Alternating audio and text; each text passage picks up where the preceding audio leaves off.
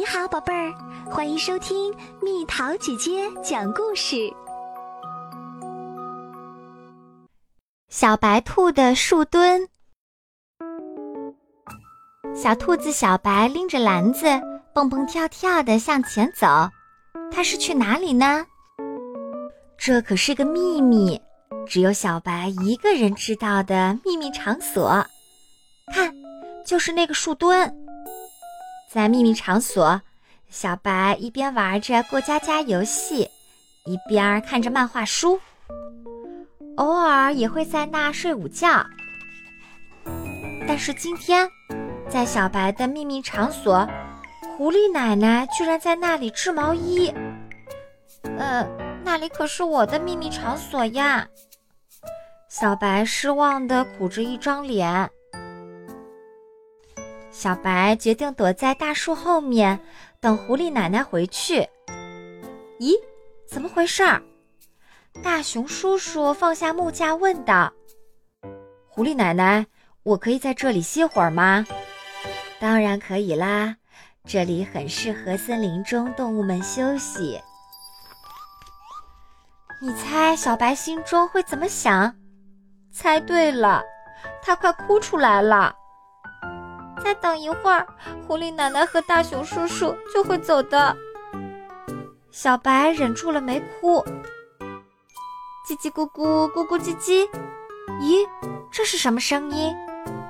原来是小松鼠们出来游玩啦。同学们，我们在这里吃午饭吧。好的，老师。小松鼠们一个一个的跳上了树墩。狐狸奶奶，跟我们一起吃午饭吧。大熊叔叔，跟我们一起吃午饭吧。谢谢你们，小松鼠。狐狸奶奶、大熊叔叔、小松鼠们正要吃饭时，小白哇的一声哭起来了。听到小白的哭声，不仅狐狸奶奶吓了一跳，就连大熊叔叔、小松鼠们。还有山羊老师也都吓了一跳。大熊叔叔赶紧跑到了大树后面。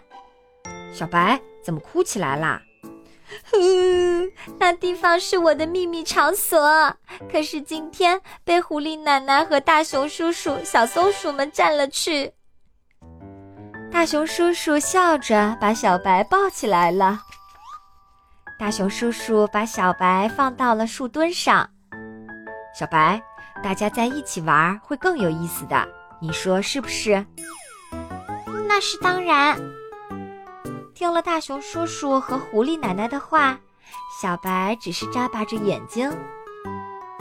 小白姐姐，跟我们一起吃午饭吧。小白姐姐，一起玩过家家吧。和小松鼠们一起吃午饭，一起玩过家家。不知何时，小白的脸上堆满了笑容。看到这一幕，狐狸奶奶、大熊叔叔、山羊老师都露出了微笑。宽宽的树墩已不再是小白一个人的秘密场所啦，而是森林中所有动物们休息的场所啦。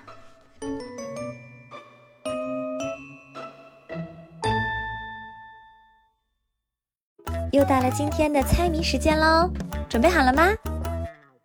欢快的音乐响起来，大家手拉着手，身体随着旋律摇摆，猜猜到底是什么？好了，宝贝儿，故事讲完啦。你可以在公众号搜索“蜜桃姐姐”，或者在微信里搜索“蜜桃五八五”，找到告诉我你想听的故事哦。